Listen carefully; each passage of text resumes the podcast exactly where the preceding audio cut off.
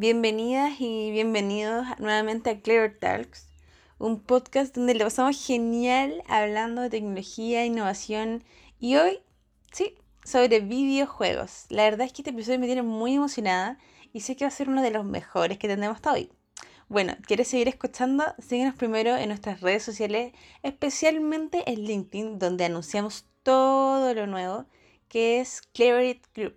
Ahora sí, let's clever it out.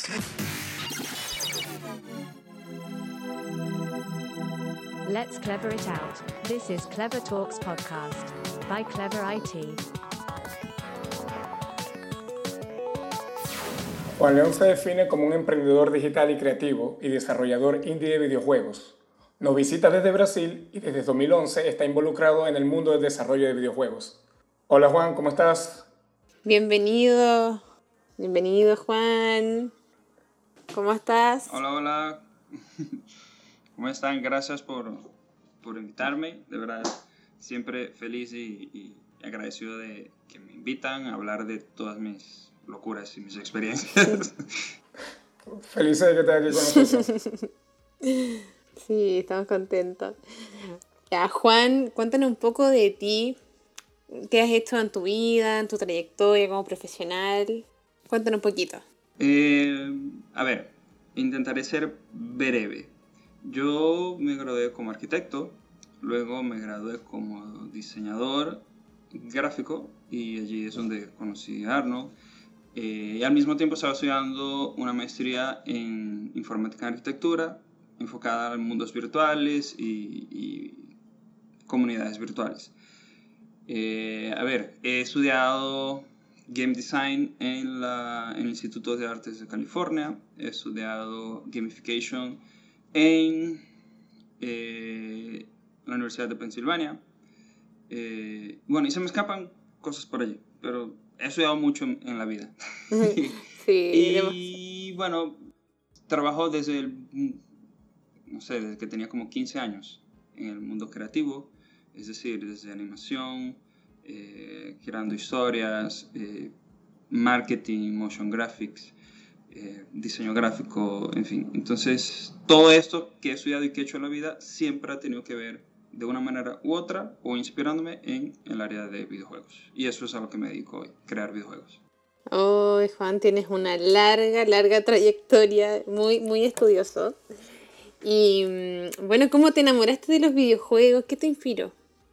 A ver, desde, desde pequeño, desde muy, muy pequeño, tipo desde 4 o 5 años, yo siempre me imaginaba, o sea, era muy fanático de los videojuegos y siempre me imaginaba cómo los juegos podrían ser mejores. O sea, yo soñaba, así me acostaba como que imaginándome o reimaginando sus videojuegos, cómo podrían ser mejores visualmente, cómo podrían ser más difíciles. Eh, y eso, ese ejercicio como que lo hacía junto con mi hermano. Siempre nos sentábamos a pensar cómo los videojuegos podrían ser mejores. Y bueno, fíjate que desde, no sé, en, en, mi casa, como yo era el segundo, o sea, mi hermano es mayor, entonces yo prácticamente crecí con, con los videojuegos. Yo recuerdo cuando mi papá compró mi primera consola, yo tenía, no sé, 3, 4 años. Tengo una memoria ridícula.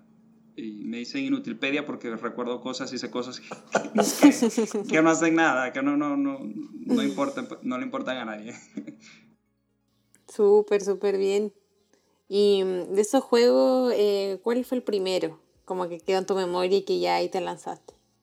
Eh, bueno, fíjate, el primero, el primero eh, podría ser, eh, oye, no sé, podría ser Pitfall o Pac-Man para el Atari 2600. O sea, de los que yo recuerdo que jugaba. Eh, y habían otros que no recuerdo sus nombres, pero sí recuerdo Eso sus carátulas. Atari, supongo. Sí, era, era Atari. No recuerdo sus nombres, pero sí recuerdo sus carátulas, recuerdo las portadas, recuerdo todo. Recuerdo el juego, pero no recuerdo los nombres. Eh, pero en esa época tenía 3, 4 años, no, no, no, me imaginaba nada sobre ellos, simplemente los disfrutaba. Ahora ya cuando tuve un Nintendo, eh, sí, ya en esa época ya sí me imaginaba cómo los juegos podrían ser mejores, que era Mario Bros, Contra, mm. eh, Doble Dragón, ya esos son súper clásicos, así que, que, bueno, que marcaron mi vida de, de, de una u otra manera. por No. peleas con mi hermano, por cualquier cosa, pero por quién jugaba primero, por ese tipo de cosas. Pero, pero sí, esos fueron como los primeros juegos, o esa generación, por decirlo así. Cuéntanos, hablando de lo, de lo, que, de lo que te dedicas hoy día, que es un desarrollador indie. Mm, A ver, desarrollador indie, desde mi punto de vista, porque hay muchas opiniones en cuanto a ese concepto. Básicamente es una persona que desarrolla un videojuego o un equipo de personas que desarrollan un videojuego independientemente de lo que indique el mercado. Es como las películas independientes, o sea, son como, no sé, una película de autor o una obra de autor, o sea, no se rigen por lo que el mercado necesariamente le dicen que tiene que hacer. O sea, porque hoy de moda, porque hoy, no sé, de moda está Fortnite, entonces todo el mundo quiere hacer Fortnite. No, el Mm. indie dice, bueno, no, yo no quiero hacer Fortnite porque no tengo ni la capacidad, ni el capital, ni, ni, ni quiero hacer algo por donde se está yendo todo el mundo. Yo quiero hacer, no sé, una experiencia, yo quiero contar una experiencia que tuve con, eso puede sonar trágico, pero no sé, con la, con la muerte de un familiar que tuvo cáncer. Entonces quiere contar esa experiencia a través de un videojuego. No Oh. necesariamente tiene que ser algo así tan trágico y tan personal. Puede ser simplemente algo para divertir. No, pero se han visto Oh, casos. Sí, sí. sí. Entonces, esa es, o ese fue el inicio de la visión de videojuegos independientes. La industria de los videojuegos ha crecido mucho y ya, ya se está como mimetizando. Hay grandes empresas que colaboran con desarrolladores o, o- o estudios independientes. Hay propuestas independientes que están tan bien hechas que parecen que fueron realizadas por estudios gigantescos. Entonces ya hay como, o sea, con toda esa parte de la tecnología ya se, mime- se mimetizó todo, o sea, no- inclusive, o sea, AAA se le dicen los juegos que son con producciones gigantescas. Entonces ya hay triple indie, o sea, es como es un indie que está tan bien hecho que no Mm. parece un indie, parece ya un juego doble A o triple A o entonces es- ya no sé, ya, ya no hay conceptos, ya no hay nada, el mundo es libre, todo el mundo hace lo que le da la gana ya. Entonces, e- ese es mi concepto y muchos otros conceptos. Indie es el que no necesita dinero de nadie, por ejemplo, porque es independiente financieramente, porque es independiente y hace todo como él quiera. Eh, varía mucho de, de- de estudio a estudio lo que es un indie, por decirlo así. Mm, y oye, Juan, ¿y qué juegos tú, así como que han sido más conocidos, que son ya indie? Bueno, dentro del... de- En, eh, en general, en- dentro de la industria, Sí. Eh, bueno, fíjate. eh, los más conocidos hoy serían eh, Fall Guy, que Mm, es súper. Eh, una mezcla. O sea, desde que yo vi su primer tráiler, yo dije: ese juego va a ser un éxito. Porque está uniendo cosas que son extremadamente divertidas. Y sin importar que el juego sea bueno en su primera versión, va a ser un éxito porque eh, está mezclando mucha competitividad. Y el otro juego, o sea, competitividad y diversión. Y el otro juego que es muy famoso hoy, pero a lo mejor ya no es más famoso de aquí a tres meses, eh, es Among Us. Uy, que- sí. que es, todo tiene que ver como con conspiración y tal, no sé qué. Pero yo el- no los he jugado, ninguno de los dos, porque Yo tampoco. eh, no sé, tampoco. eh, eh, el Fa- Fall Guys sí me conquistó de primera. Yo dije, sí, este juego, este juego va a ser un éxito porque vi que unió conceptos que sí se habían mezclado antes, pero ellos supieron hacer como un producto más redondo. Mm. Eh, algo mucho más amigable y tomando conceptos visuales y de un humor que las otras propuestas muy parecidas no lo habían logrado. Y obviamente había una empresa por atrás que se le dice publisher, que sabe orientar a la gente para que es como una editorial de, de- de- de libros, ¿sabes? Yo Ah. hago mi libro y se lo doy a esa editorial para que yo lo publique. Entonces, este publisher, este publicador de juegos, sabe muy bien, es un publicador de juegos indie, pero sabe muy bien cómo terminar de hacer un producto redondo para que valga la pena su publicación. Mm, ¿Y tú crees que, que Among Us como que ya no va a ser tan furor? O sea, ya, ya tiene como tiempo para que caduque. Eh, es que fíjate, eso es como la canción del verano. Ah, sea, e- es eso, va, prácticamente. Entonces, este verano hay dos juegos, que es Fall Guys y Among Us. Pero el año que viene va a salir otro. Eh, no es que la gente va a dejar de jugar esos juegos, porque obviamente eh, va, va a seguir generando nuevos seguidores, va a seguir generando muchas cosas y nuevo contenido. Y, los jugadores, y va a haber jugadores que, por más que jueguen otras cosas, van a volver siempre a esos dos juegos pero va a salir otro juego. Y eso es así, porque siempre están saliendo nuevos juegos y nuevas propuestas y cosas más divertidas. Entonces, es cada vez van a haber más propuestas y cada vez la competencia es como más difícil. no, entonces, claro, fueron juegos perfectos para la pandemia. Pero después, como tú dijiste, es la canción Sí. del verano, la canción de la pandemia. Exactamente. Es- exactamente. Ya el año que viene saldrá otra cosa y, y, y bueno, ya tendrán más competencia. Y, y a lo mejor tiene que ser, a lo mejor puede ser un género totalmente diferente. O sea, no, no tiene que ver con esos tipos de, de, de- de juegos. Pero si hay juegos de así tipo temporada que perduran. No me viene ninguno a la mente, pero, pero sí, porque, por ejemplo, Minecraft fue un juego de ese tipo. Mm. Minecraft fue hecho por una sola persona, eh, fue un exitazo, y todo depende de cómo se lleve la marca, el producto, tal, y Minecraft hoy en día sigue siendo, y tuvo competencia, está Roblox, está... y Sí. otro juego- y hay ot- otras propuestas que están allí como que intentándole robar el mercado. A veces sube más jugadores eh, Minecraft, a veces más Roblox, más- pero siempre están allí. Y, y, claro, ya Minecraft ya dejó de ser indie, porque ya lo, lo- Microsoft lo compró hace años por dos mil y tanto, mm, dos mil millones de dólares, algo así. Mm, No sabía que había empezado como un juego indie. no, yo Sí, y, y así fue pues. o sea, ya su creador está tan rico que se deprimió en la vida, no sabe qué hacer de la vida. o sea, quería divertirme en la vida haciendo juegos, pero no, ya soy rico y... y no lo digo yo, lo dicen amigos, o sea, eh, personas que lo conocieron que me lo contaron. ¿Y cómo es el día de un creador de videojuegos? Eh, ¿Cómo es tu día? A ver, mi día no es el día de un creador de videojuegos. La pregunta sería, ¿cómo es la vida de un creador de videojuegos y youtuber? Ahí podríamos conversar mejor. Ah, Ah. Eh, pero, pero fíjate, la, la vida del creador de un videojuego eh, varía mucho dependiendo de qué es lo que hace dentro de la creación de un videojuego, obviamente.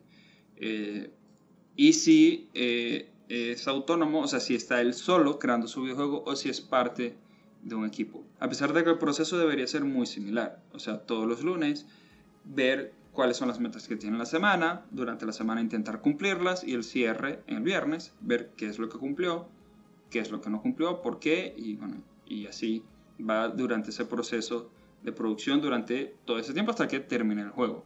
Pero, pero la vida como tal no es muy diferente de la vida de cualquier persona que se dedica a cualquier otra cosa, menos creo que la de un médico, que ese sí no se compara con nadie, pero, pero en general es eso, o sea, sus horarios de trabajo, eh, cosas que hacer dentro de ese proceso creativo, bueno, buscar referencias, eh, Estudiar. estudiar Estudiar. mucho, yo no, bueno, o sea, yo no les conté ni siquiera todo lo que yo he estudiado, pero era como que, estamos hablando de videojuegos, ok, les cuento esto, pero estudiar mucho, la única manera de, o sea, la creatividad se basa en que, en unir cosas de una manera, en, o sea, cosas que ya existen, de una manera en que nadie las unió. mm, Entonces, para eso hay que estudiar mucho. Por eso es que me dicen Inutilpedia, porque sé tantas cosas.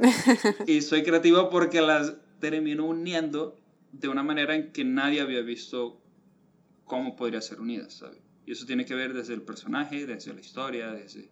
Las historias en los juegos indies normalmente tienden a ser, o sea, reflejo de sus creadores, de una manera u otra. Si las personas son muy chistosas, si es un grupo que, no sé, que se reunía a beber todo el tiempo y no paraban de echar chistes y un día decidieron hacer videojuegos, entonces el videojuego va a ser cómico. Siempre de una manera u otra refleja lo que es el día a día o la personalidad de esa persona. Y oye, Juan, ¿te has encontrado con algún tipo de, como de bloqueo creativo? O sea, igual pasa, pero ¿qué tanto te ha tocado?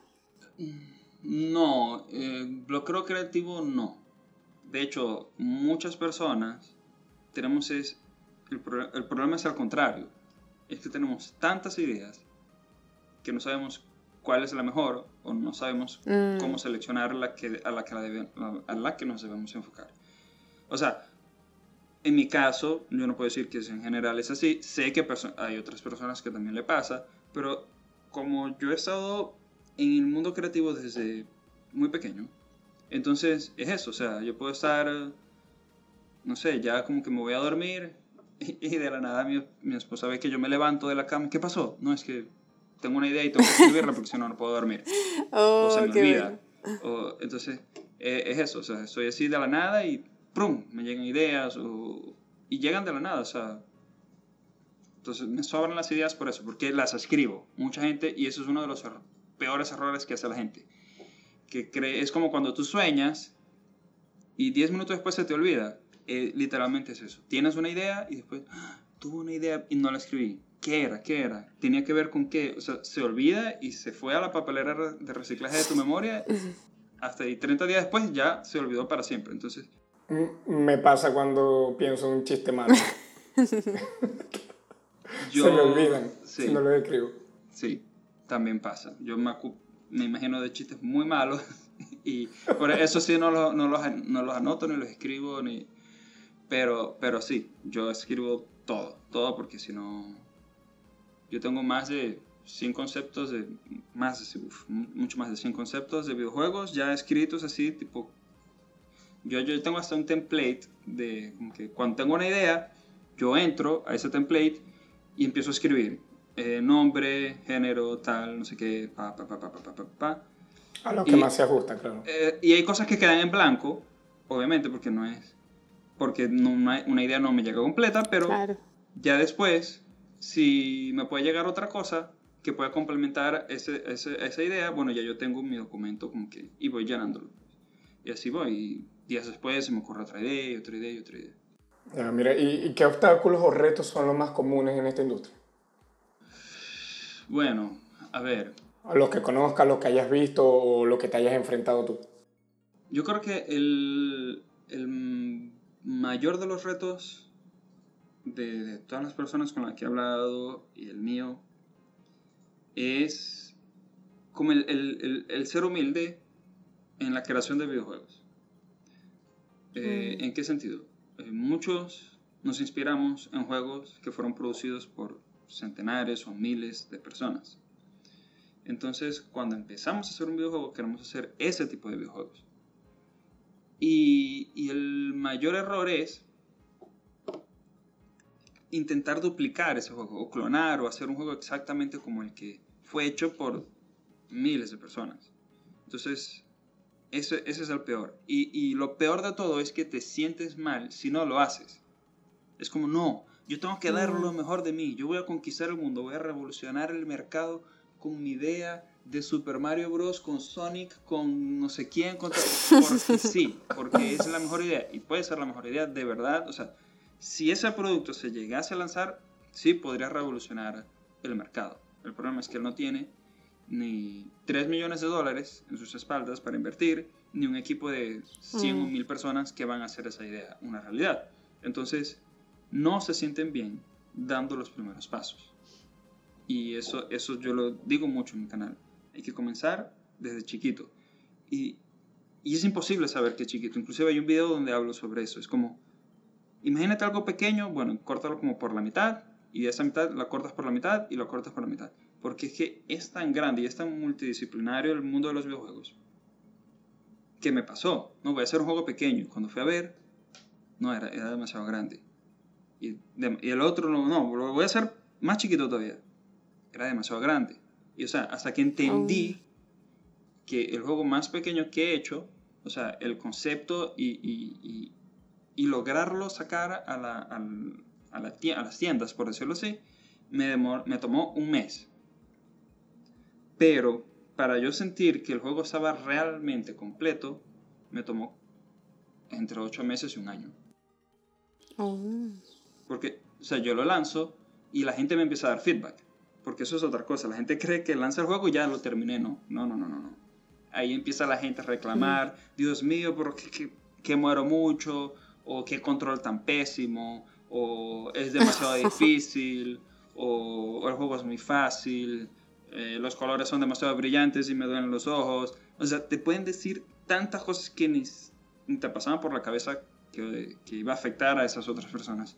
Que no, no, no, ya va. A la gente le gusta, por lo, pero me está diciendo que lo puedo mejorar. Entonces es, entras en, ese, en esa iteración de mejorar siempre. Claro. Y hasta que llega un punto en que, bueno, ya. Ya se acabó el proyecto, hay que el siguiente paso. ¿Cuál va a ser el próximo juego? Claro, pero nunca deja de, de actualizar y de mejorar. No deberías. O sea, la idea es que cuando pases a otro proyecto, alguien se dedique a seguir teniendo feedback o, o, viendo el feedback de las personas, porque si tú dejas, de, es como una red social, vamos a decirlo así. Si tú dejas de actualizar tu Instagram o tu Facebook o lo que sea, la gente te va a empezar a dejar de ver y el algoritmo, o sea, cuando después de dos meses tú coloques una foto, el algoritmo de Facebook va a decir, o de, de Instagram, bueno, pero no posas nada, o sea, le vas a dejar de aparecer a esas personas que te seguían orgánicamente. Entonces, los videojuegos mm. es así, las tiendas tienen un algoritmo similar. Si tú dejas de actualizar tu juego, cuando hagas una actualización, o si lo dejas de actualizar para el resto de la vida, no le vas a aparecer a nadie en las tiendas. O sea, cuando tú entres a la tienda, no te van a indicar, eso va a afectar inclusive la relación que puedes tener con Google, con Apple, si quieres lanzar un nuevo juego y quieres que ellos eh, digamos, hagan como una especie de, de publicidad de, de, tu juego dentro de sus tiendas. O sea, bueno, pero si publicaste un juego no hiciste más nada un año.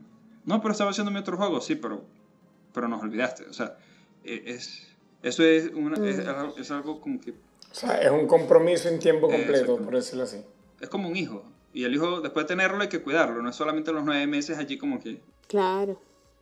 Y oye, Juan, tú mencionaste una cosa eh, cuando ya lanzan el juego y no lo pueden descuidar, pero antes de que lo lancen, eh, ustedes, por ejemplo, hacen como test como de usabilidad del juego, lo prueban, tienen algún tipo como de prácticas de accesibilidad, porque tú mencionaste que, no sé, pues había unas personas que quizás con el control o el color le, les dolían los ojos y cosas así.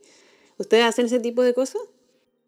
Sí, o sea, es el deber ser pero mmm, casi nadie lo hace.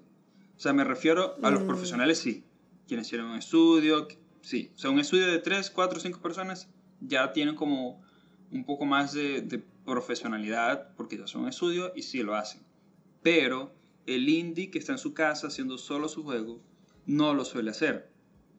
Por varios factores. Porque no conoce a las personas, eh, otro es porque creen que le van a robar su idea, otro es porque no tolera, y eso es difícil, es como, o sea, cuando tú estás haciendo un videojuego es como si fuera tu hijo.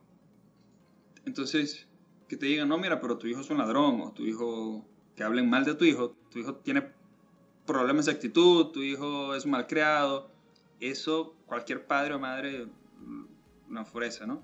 De igual manera es un desarrollador indie. Cuando, y para eso hay que tener mucha madurez. O sea, cuando alguien te dice, mira, pero tu juego es malo, porque te lo van a decir, porque eso depende, o sea, si yo le muestro mi videojuego en proceso de desarrollo a otro desarrollador, me va a decir, no me va a decir tu juego es malo, me va a decir cosas como yo puedo mejorar mi videojuego. Eh, pero si yo se lo muestro a alguien que no tiene nada que ver con la industria de los videojuegos, me va a decir, tu juego no me gusta, tu juego es malo, porque no entiende no, o no tiene el léxico para decirte qué es lo que tiene tu juego y cómo lo puedes mejorar. En ese caso, Mm. lo que funciona muy bien es ir a eventos, eh, o sea, mostrar tu juego en eventos y que lo juegue todo el mundo, gente que sabe de videojuegos y gente que no sepa de videojuegos, que no sabe nada, absolutamente nada de videojuegos. Pero esa gente que no sabe nada, tú simplemente las ves jugar.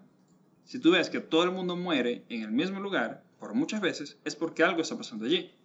Porque el objeto no se ve, Mm. porque el enemigo, a lo mejor el color del enemigo no llama la atención. porque- o sea, son como muchos factores que tú sí puedes ver porque estás haciendo el juego y, y la persona no sabe nada y te dice, ah, o sea, lo juega dos minutos y se va.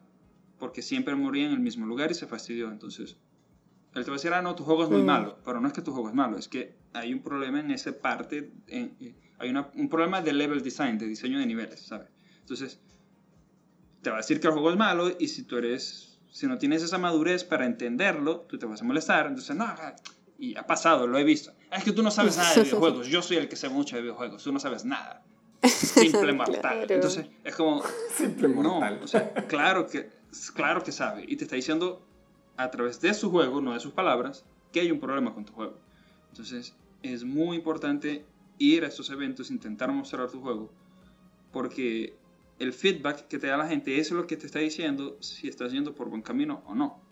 Y aún así, vas a lanzar el juego, y eso, mm, eso es desde el indie hasta el profesional les pasa, sea, la gente con millones de dólares por atrás. Lanzan el juego y inclusive hay, gente, hay empresas que lanzan el juego y dos días después ya tienen que lanzar, lanzar una actualización, porque no es lo mismo que lo, no sé, que un videojuego súper famoso lo hayan probado mil personas, un, un estudio, una empresa que hace test de videojuegos, a cuando lo lanza y son millones de personas jugando un videojuego.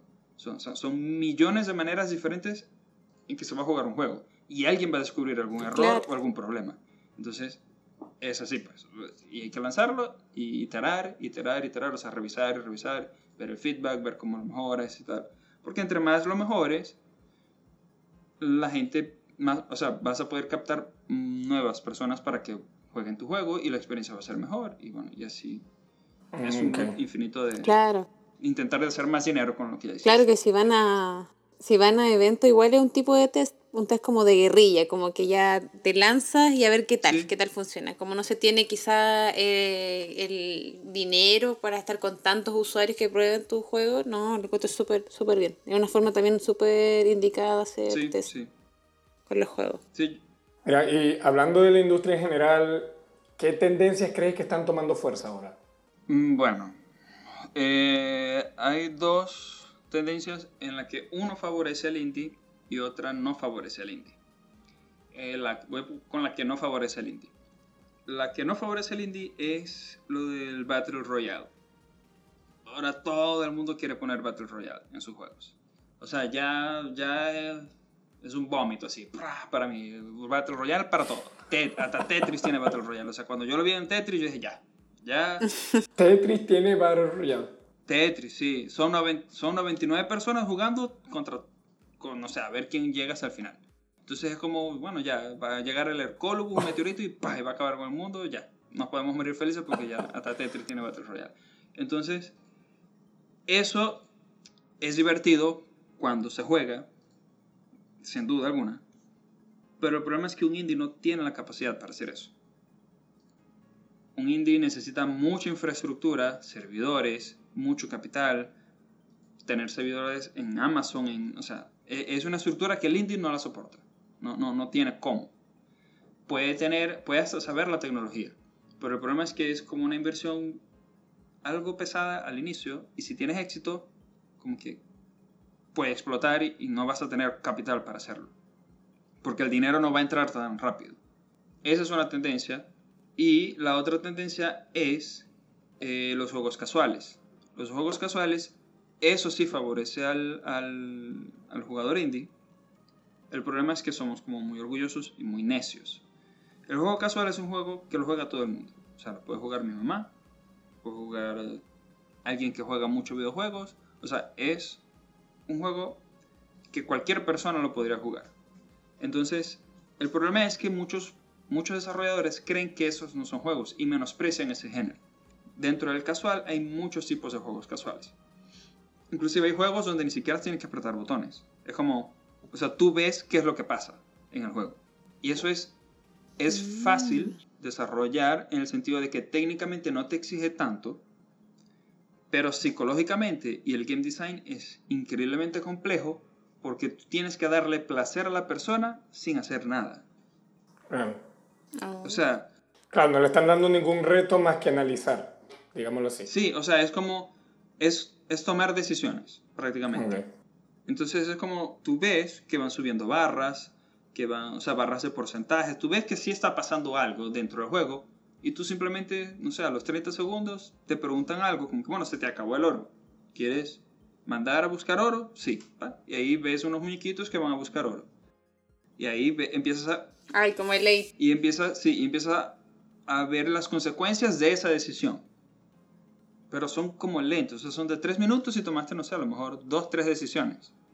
pero te entretienes viendo qué está pasando y los muñequitos. Entonces, como técnicamente eso no es difícil, Sí. pero psicológicamente generar una historia, generar un sistema, generar que pasen un montón de cosas entreteniendo a la persona, eso sí es un desafío, pero por lo menos es un desafío mental. Y no necesitas un equipo de mil personas, eh, laptop, no, no necesitas recursos o dinero para, poder desarrollarlo y terminarlo y venderlo, pues. Y dentro de los casuales, eh, yo siempre indico que hay que empezar por allí. Son los primeros pasos. Que no te gusta el género, bueno, aguántate. Vas a aprender muchísimas cosas del mundo de videojuegos y del desarrollo de videojuegos para después irte dedicando al, a- a- al género que sí, que sí te gusta. Pero antes de dedicarte al género hay que aprender muchas cosas. O sea, en mis primeros años aprendí muchísimo más. O sea, mis primeros o sea, desde el 2018 hasta ahorita he aprendido más de lo que aprendí desde el 2006 hasta el 2018. Porque, porque Oh. decidí yo solo embarcarme a esto y antes lo he trabajado con otras personas, en grupo y tal, pero esta vez prácticamente yo solo. Y a medida que fui yo solo, otras personas se fueron involucrando en los proyectos, me fueron apoyando, pero digamos el game design, toda la idea, todos esos conceptos fueron míos y sin el apoyo de estas otras personas no hubiese llegado nunca a nada, eso es otra cosa. Que tú puedes estar de- desarrollando solo tu videojuego, pero no en solitario. O sea, no es que te vas a meter en una caverna y vas a desarrollar videojuegos y ya lancé mi videojuego y no, eso, eso no existe. O sea, porque vas a lanzar un juego que nadie te dio feedback, no- ni siquiera sabes si está bien o no. O sea, es, Claro. es muy, es como muy complejo esa parte. de- y eso tiene que ver mucho con el orgullo, con uno de que el miedo, no quiero mostrar mi juego para que me digan que está mal. eh, Es, Mm, es como cualquier emprendimiento, de verdad. Claro.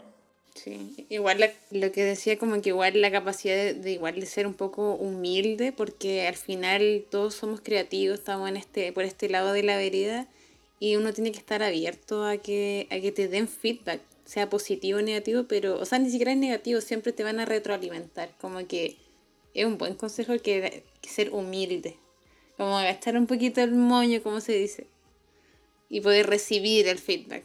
Sí, sí, o sea, o vamos a decirlo de una manera más fría, porque yo, yo tengo un problema con eso, o, o, o tenía un problema con eso.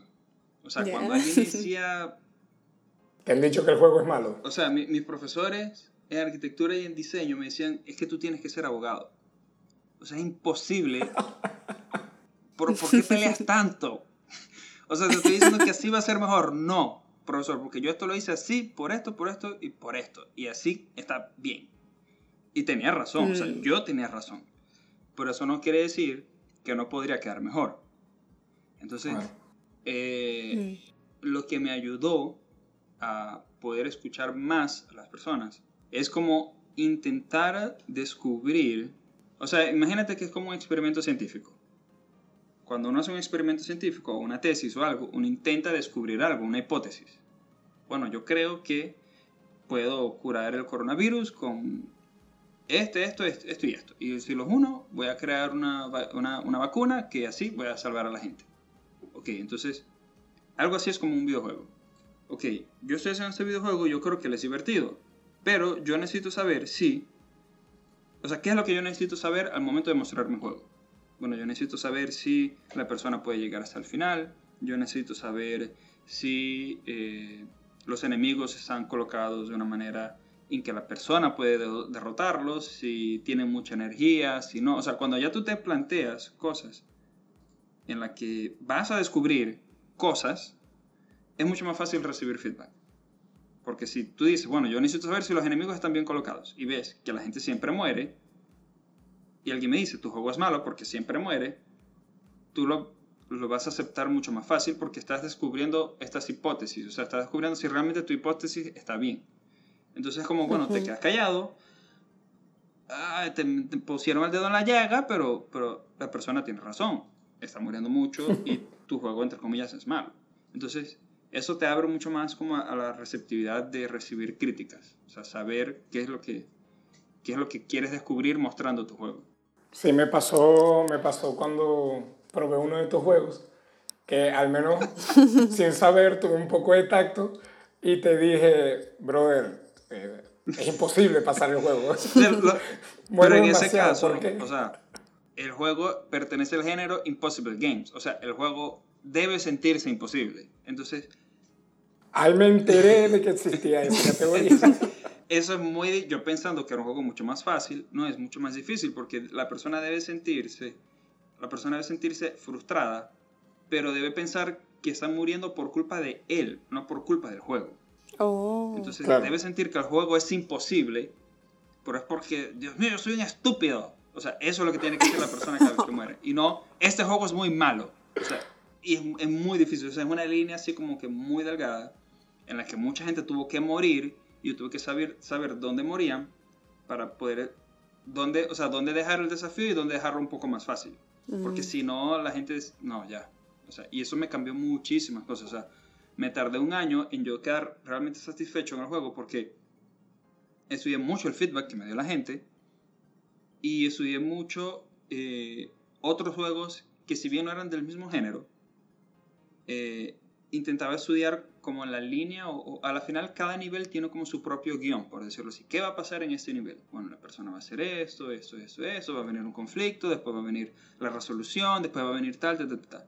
Entonces me di cuenta de que, bueno, en mis niveles pasaban cosas y de allí, o sea, cambió el juego, cambió muchísimo. Si tú juegas la primera versión a la última es como, ok, es el mismo juego, pero esto es mucho más disfrutable. Pero es que este. diferente, sí.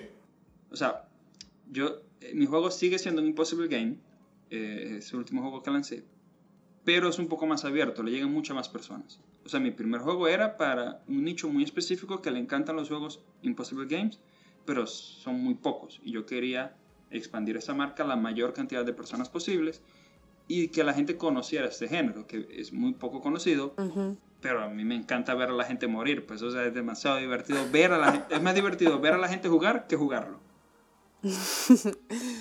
O llegar a ese nivel de frustración. Que soy estúpido, no puedo pasar este juego. Es- es- no, fuerte. Sí. Mira, sé que se siente. Gracias, Juan. Yo sé que se siente. Yo digo, bueno, cierran las ventanas. eh, mira, este es el juego perfecto para mandar solo a tu exnovia o a tu exnovio. lo voy a anotar, lo voy a anotar. Sí, deberían jugarlo. Mira, ¿y tienes algún propósito con los juegos que creas? Además de hacer plata, obviamente. ¿Cuáles son tus favoritos? Ya va, son dos preguntas. ¿Cuál es mi propósito y cuáles son mis juegos favoritos? Sí. Ok. Eh, bueno, mi propósito con Elvis Clan era hacer la gente infeliz. no, no, no, no. Fíjate, eh, todo juego tiene un propósito. Y, y si no tienes ese propósito o ese por qué estás haciendo videojuegos en general y el por qué de ese videojuego específico, vas a desistir del juego, de, de continuar haciendo ese juego. Eso es un hecho y, y me pasó por años hasta que lo entendí. Eh, el porqué de específicamente de Elvis Clan era simplemente cumplir el desafío de yo solo hacer un juego y yo solo lanzarlo en la Apple Store y en, la- y en Google Play. Ese era mi objetivo y lo cumplí el 25 de diciembre. De diciembre que, del año pasado, sí, porque todavía no llegamos este año, del año pasado, y ese era mi objetivo. Solo que el proyecto fue creciendo, o sea, el feedback fue siendo muy bueno y dije, bueno, entonces sí hay una oportunidad aquí. Estos personajes están llamando bastante la atención, vamos a continuar trabajando y mejorándolos. Pero mi- ese era mi objetivo con Elvis Clan. Eh, ahora, en general, eh, digamos, no sé cómo decirlo, pero eh, egocéntricamente dis- hablando, diciéndolo, mi objetivo es vivir de videojuegos. De vivir, de crear y hacer videojuegos. O sea, que yo tenga una idea, que yo quiera... Y de ver a la gente morir. Y exacto. No, o sea, crear ideas, crear universos, crear mundos, crear personajes. Y yo, que yo pueda tener un equipo que pueda ayudarme a plasmar esas ideas. Y obviamente... Claro, eh, alcanzar las metas, claro. y obviamente que estas personas puedan agregar más cosas a, esa, a, a estas ideas. Y o ayudar personas a que si tienen una idea, yo colaborar con, con esa persona de mi estudio a que se llegue a, a- a concluir e- esa idea. Eso en la parte de videojuegos. Y en la parte como youtuber y como creador de contenido, ayudar a, a la mayor cantidad de personas posibles a que no pasen por ese proceso de, de muchos años que yo tuve, de frustración, de intentar hacer juegos y no conseguirlo, intentar hacer juegos y no conseguirlo sin saber por qué. Entonces, básicamente es eso, que acortarle y ese camino lo más rápido posible a que puedan empezar a hacer su videojuego, lo terminen y lo publiquen. Perfecto. ¿Y cuáles son tus favoritos? Eh, a ver, favoritos es, es bien difícil porque todo depende mucho del género, eh, depende mucho de, de, de, varios factores, pero yo creo que eh, Resident Evil 4 es, creo que es de los mejores juegos que jugué en mi vida dentro de su época, dentro de su contexto. Eh, Chrono Trigger es un juego de Super Nintendo que también en su momento lo jugué y me pareció muy bueno. es un juego de rol, ¿no? Sí, Super Mario 64, cuando lo jugué no sé, fue así como, ya, eso es lo que yo quiero hacer de, realmente en mi vida, o sea, aquí, por aquí es, esto es, es esto. Eh, hay muchos juegos que, que, es que, bueno, en mi adolescencia jugué demasiado, entonces, eh, hay, hay muchos, muchos juegos. Hoy por hoy no juego tanto, eh, pero sí hay muchos juegos que me llaman muchísimo la atención porque son propuestas como muy locas. O sea, es como que, bueno, si todo el mundo se está yendo por aquí, yo voy a hacer esto. Y me encanta cuando la gente se arriesga y tiene éxito. Y logra vivir de sus riesgos y logra vivir de que nadie apostaba por este juego, pero sí logró, llegó a un nicho en el que tipo, en, en el que su creador pudo sobrevivir, no sobrevivir, hacer un buen dinero para continuar desarrollando más videojuegos. Claro, y, ¿no? y de tus hijos, que son todos tus juegos, ¿puedes escoger algún favorito? ¿Tienes un hijo favorito? sí, sí, eso de que no todos mis hijos son iguales, mentira. Todos mis hijos anteriores son feos, unos, un montón de vagos, drogadictos, que no sé. o sea, mi, mi, mi, mis juegos favoritos son los últimos dos que he venido haciendo. Eh, bueno, ya Elvis Clan, Tricky Seasons, lo, prácticamente, o sea, está oficialmente lanzado y terminado, pero vienen muchas cosas con respecto a, a esa marca, a esa franquicia y a, esa, a, a esos personajes. Eh, es un juego del que sí me siento orgulloso de cómo quedó y, y, todo lo que conseguí con él y todo lo que viene pasando, porque no dejan de pasar cosas semana a semana. Y el juego anterior que venía desarrollando, ya venía haciendo pruebas, ya venía mostrándolo al público, que se llama Kane Cobra, no ha sido lanzado oficialmente, porque surgió toda esta locura de, de Elvis Clan Turkey Seasons, que pueden cuestionar. O sea, ya va Juan, tú me estás diciendo que empezaste a hacer un juego, no lo terminaste y saltaste, y saltaste al otro. Sí, sí, eso fue lo que pasó. Pero yo tengo una, yo tengo una excusa de verdad. Buena fue, vez. que, fue que eh, nos, nos reunimos por videollamada, varios amigos que estamos todos regados por el mundo. Yo en ese momento estaba viviendo en México, otro estaba en Chile, otro estaba en España otro estaba en Venezuela. Creo que otro estaba en Venezuela o estaba en España, no recuerdo. Y teníamos años que nunca coincidíamos los cuatro. Entonces vino uno, uno de ellos y, bueno, vamos a hacer una videollamada donde estemos los cuatro y no sé qué. Ahí, bueno, sí, nos reunimos, empezamos a hablar y de ahí fue surgiendo todo. Todo surgió como una, una tarjeta de Navidad animada. Eh, y bueno, de allí salió la parte, bueno, vamos a hacer entonces varias animaciones y yo propuse, bueno, estos amigos son muy buenos en la parte de animación y motion graphics. Y dije, ya yo no tengo el nivel de ustedes porque yo me fui como a otra área en cuanto a animación y yo me estoy yendo más por videojuegos. Yo lo que puedo hacer es hacer un juego, un microjuego que simplemente acompañe y, y la historia que se va a contar a través de esas eh, tarjetas de Navidad animada, de estas tarjetas de Navidad animada. Y como el proyecto era solo de 25 días, prácticamente, yo congelé el eh, Kane Cobra y por 25 días yo me dediqué al Elvis Clan. ¿Qué pasa?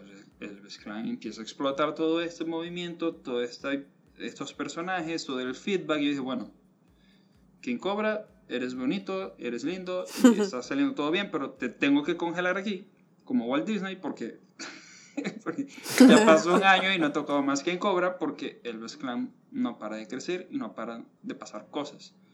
Entonces, estos dos juegos de verdad, o sea, yo los veo y sí me enorgullecen, sí, sí digo, ese es el producto con todos sus errores que tienen, claro, pero eso es como que... Esos son mis hijos bonitos. Los otros son, no sé, los Son- voy a mandar a un orfanato. los- Son monstruitos. sí, son, no sé, son, son hijos perdidos de la sociedad. Eh, sin querer ofender a nadie, es un chiste, por el amor de Dios. Pero, pero sí, so- son, mis juegos anteriores tenían mucha, mucha parte, son los- se les llama serious games, la verdad. Eh, son juegos en que intentas educar o enseñar algo profundo y, y real. Y si, y si atacamos proyectos sociales, si atacamos situaciones sociales reales y son eh, estéticamente son atra- atractivos y se cumplía cierta misión. Pero a mí me gusta más entretener con los videojuegos. Porque me gusta consumir, los que educan, los que aprendo algo, y me gusta aprender y me gusta estudiar mucho. Pero es tanto que cuando quiero hacer videojuegos es como, no, ahora yo me quiero divertir haciendo videojuegos, no quiero profundizar en temas sociales y esas cosas porque Claro. y hay otra, además de que ya hay otra gente que lo hace muchísimo mejor que yo. Yo quiero divertirme y divertir a la gente, pues. Súper, súper bueno. Bueno, Juan, ya vamos a ir cerrando, em, pero antes necesitamos que nos des unos consejos para alguien que tiene una idea y quiere crear un videojuego, con quién se tiene que contactar, dinero, eh, si es creador, cómo lo hace. Bueno, ahí tú eres el experto. Ok, creo que eso no fue para cerrar, eso como para hablar más una hora. Pero, a ver, a ver. Te volvemos a invitar. Eh, si una persona quiere hacer un videojuego, ¿qué consejo le puedo dar? Lo que ya prácticamente comentamos en esta entrevista. Tiene que pensar, empezar por el juego más pequeño posible. ¿Y qué es el juego más pequeño posible? Eso es muy, como muy genérico. Por ejemplo, si a la persona le gusta Super Mario Bros. Ok, tiene que entender que qué es lo que hace divertido a Super Mario Bros. Si no lo sabe, yo se lo puedo decir. Lo que hace divertido a Super Mario Bros. es saltar. Eso es lo que hace más divertido a Super Mario Bros. De resto, o sea, si tú le quitas el salto a Super Mario Bros., sus físicas, su- sus momentos, o sea, todo, todo lo que está involucrado en un salto dentro de Super Mario Bros. y el sistema de saltos y todo lo que tiene que ver con el salto de Super Mario Bros. Si tú le quitas eso, Super Mario Bros. sería cualquier otro, como cualquier otro juego. Entonces, si quieres hacer un juego como Super Mario Bros., estudia muy bien los saltos. Y no es que va a saltar igual a Mario Bros., pero el- es lo que hace a Mario divertido. Es saltar. Y tú puedes estar media hora saltando sin hacer nada de lo que tiene que hacer en el juego. Porque es tan divertido saltar que puedes estar simplemente saltando de plataforma en plataforma y sin hacer nada. No agarras monedas, no haces nada. Eso es lo que hace divertido a Super Mario Bros. El no caer, porque tienes que saltar. Entonces, intenta descubrir de tus juegos favoritos qué es ese, esa cosa que es, lo, que es lo que lo hace divertido y que tú tienes la capacidad de hacerlo. Porque tienes que tener la capacidad de hacerlo. Porque no te vas a poner a hacer algo que no puedes hacer. Porque te vas a frustrar. Ese- esa es una cosa. Eh, ver, ver qué es eso que hace de ese juego mágico y que tú puedas hacerlo. Y lo otro es, eh, de ese mismo juego de Super Mario Bros., vamos a decir cualquier Super Mario Bros., tienes que ver qué es lo que la gente reclama de ese juego. ¿Qué es lo, o sea, el reclamo que más tiene? No porque, no sé, porque, ah, no sé, Mario Bros. solamente, no sé, Mario Bros. no se casó con la princesa nunca. Entonces, bueno, tú vas a hacer un juego de salto donde tu superhéroe sí se casa con la princesa. O donde, ¿sabes? Tipo, tú tienes que resolver, intentar eh, mejorar el mejor punto que, que- que tiene ese juego, pero solo ese mejor punto. Y resolver el peor punto que tiene ese juego. Y eso es un desafío gigantesco. Pero solo esas dos cosas. Puede ser, el juego puede tener pésimos gráficos, puede tener todo, no puede tener una historia horrible, no importa. Pero si tú resuelves el peor problema de un videojuego, de otro videojuego, y mejoras y, captas esa esencia que lo hace divertido y lo mejoras en algún punto, ya eso va a hacer que tu juego se saque de alguna manera. Y parece fácil, pero no es nada fácil. Pero es así que se debe comenzar. Oye, Juan, ¿y dónde te pueden contactar las personas que nos están escuchando y quieren hacerte preguntas y conocer mucho mejor tu trabajo? A ver, bueno, pueden entrar a juanleon.life, eh, .life, eh, allí pueden ver todos mis videos. Pueden... Es que si ustedes ponen juanleon.life o juanleonlife, van a encontrar por internet. Tengo Twitter, tengo Facebook, tengo Instagram, tengo... Tenemos un grupo en Facebook llamado Tu Juego Indie, eh, donde casi siempre estoy allí, hablando con las personas. Eh, también tenemos un servidor en, en, Discord llamado Tu Juego Indie. Eh, bueno, por cualquier medio me pueden contactar. y mi trabajo, el más reciente, el que está realmente publicado, es Elves Clan. Y pueden verlo en elvesclan.com. Y de allí están todas las tiendas en donde se lo pueden bajar. Está en Google Play, en Apple Store, en GameJolt, en Itch. Están en varias plataformas. En Huawei, bueno. Y bueno, eso. Pueden escribirme por Twitter, por donde sea. Eh, soy más fácil de, de responder por, por, Discord. La verdad es que sí. Por Facebook me tarda un poco. Por Twitter también respondo rápido. Súper, súper bien. Ahí te van a estar escribiendo y te van a llenar de mensajes. bueno, aquí estoy. Cualquier cosa, me puedo tardar un poco, pero siempre respondo. Muchas gracias entonces, Juan, para, para todas las personas que nos están escuchando. Sí, sí, muchas gracias por tu tiempo. Gracias, gracias por acompañarnos, Juan, por todos los consejos, anécdotas y, y bueno, y ver tanta gente sufrir con tus videojuegos.